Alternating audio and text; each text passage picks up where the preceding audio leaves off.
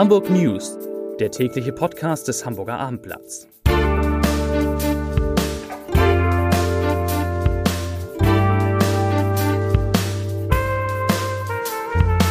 Moin, mein Name ist Lars Heider und heute geht es um den nächsten Streik im ÖPNV. Weitere Themen, welche Hamburger Projekte teurer werden als gedacht, wo es neuen Ärger mit Drohanrufen an Schulen gibt und Hamburg trauert um den Gründer von Asklepios. Dazu gleich mehr. Zunächst aber wie immer die Top 3, die drei meistgelesenen Themen und Texte auf abendblatt.de. Platz 3. Lichtblick-Chef verlässt überraschend das Unternehmen. Platz 2. Warten auf den Frühling. Hamburg hofft auf den März. Und Platz 1. Lars Klingbeil war in Hamburg und er sagt, Markus Lanz kann auch mit 63 noch arbeiten. Das waren, das sind die Top 3 auf abendblatt.de. Der Warnstreik in Hamburg soll 48 Stunden dauern und er dürfte sich im öffentlichen Nahverkehr erheblich auswirken. Von Donnerstagmorgen 3 Uhr bis Sonnabendmorgen 3 Uhr müssen sich Fahrgäste der Hochbahn und der VHH auf massive Einschränkungen im U-Bahn-Betrieb und auf den Buslinien einstellen. Das haben die beiden Unternehmen heute mitgeteilt. Zu dem Streik aufgerufen hat die Gewerkschaft Verdi. Hintergrund sind Verhandlungen über einen neuen Manteltarifvertrag für Beschäftigte der Hochbahn und der VHH. Beide Unternehmen gehen davon aus, Achtung, mit dem Beginn des Streiks keinen Betrieb aufnehmen zu können.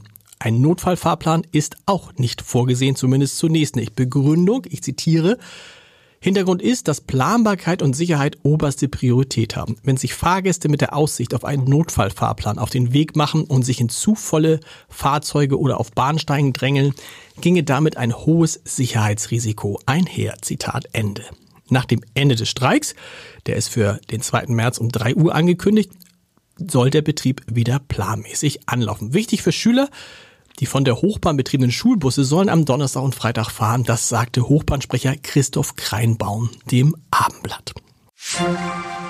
Das Finanzdrama um den Bau der Elbphilharmonie hatte auch etwas Gutes. Als Lehre daraus führte der Senat die Grundsätze des kostenstabilen Bauens ein und berichtet seitdem einmal im Jahr über den Stand der städtischen Bauprojekte. Wie der aktuelle Bericht zeigt, bleibt es aber nach wie vor eine Herausforderung, größere Vorhaben im geplanten Kostenrahmen zu vollenden. 17 der dort aufgeführten 79 Projekte werden mindestens 10 Prozent teurer als veranschlagt, manche davon sogar fast 100 Prozent. Die größte Kostensteigerung betrifft ein bereits abgeschlossenes Projekt, nämlich den Bau der S-Bahn-Station Ottensen. Die sollte einmal 20,8 Millionen Euro kosten, hat aber tatsächlich diese neue Baustelle am Ende dann 39,55 Millionen Euro gekostet.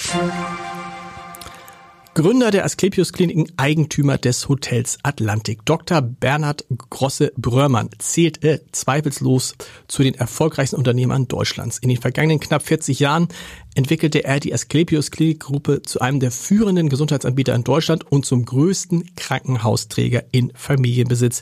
Jetzt ist er im Alter von 80 Jahren gestorben. Und dazu sagt Joachim Gemmel, der Vorstandschef der Asklepios Gruppe, ich zitiere, mit seiner Vision und seinem unternehmerischen Wirken hat er nicht nur die Asklepios-Gruppe, sondern die gesamte Gesundheitsbranche in Deutschland über Jahrzehnte entscheidend geprägt. Wir verlieren mit ihm eine herausragende Persönlichkeit und einen großartigen Menschen. Ein Drohanruf hat heute erneut einen Großeinsatz der Polizei an einer Hamburger Schule ausgelöst. Schwer bewaffnete Beamte durchsuchten die berufliche Schule an der Ankelmannstraße im Stadtteil Borgfelde. Es habe jedoch keine akute Gefahr festgestellt werden können, sagte Polizeisprecher Jürgen Zimbal dem Abendblatt. Bereits am Montag hat es nach seinen Worten mehrere ähnliche Anrufe an Hamburger Schulen gegeben. Der Drohanruf heute war am Vormittag in der Gewerbeschule eingegangen. Die Schulleitung alarmierte die Polizei, die umgehend gegen 10.30 Uhr mit einem Dutzend Streifenwagen anrückte. Das Gebäude wurde von den Beamten abgesucht. Nachdem nichts gefunden werden konnte, verblieb noch ein Streifenwagen vor Ort. Und damit sind wir schon beim Podcast-Tipp des Tages. Sie spricht die Tagesschau, moderiert das Hamburg-Journal, die Tagesthemen und demnächst auch einmalig die NDR-Talkshow an der Seite von Bettina Tietjen. Julia Niharika Sen hat eine besondere Karriere, das kann man glaube ich sagen, im deutschen Fernsehen gemacht und ist im Moment so erfolgreich wie noch nie. In unserer kleinen, aber feinen Reihe Entscheidertreffen Heider spricht sie über Kinder die sie sehr früh bekommen hat über ihren indischen Vater und einen blauen Pass und warum sie so gern und so viel arbeitet. Das komplette Gespräch ist unter www.abendblatt.de slash Entscheider zu hören. Und ich wünsche Ihnen jetzt einen schönen Feierabend. Machen Sie es gut.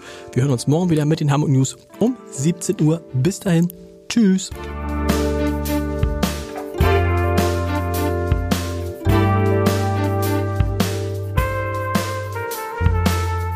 Weitere Podcasts vom Hamburger Abendblatt finden Sie auf abendblatt.de slash podcast.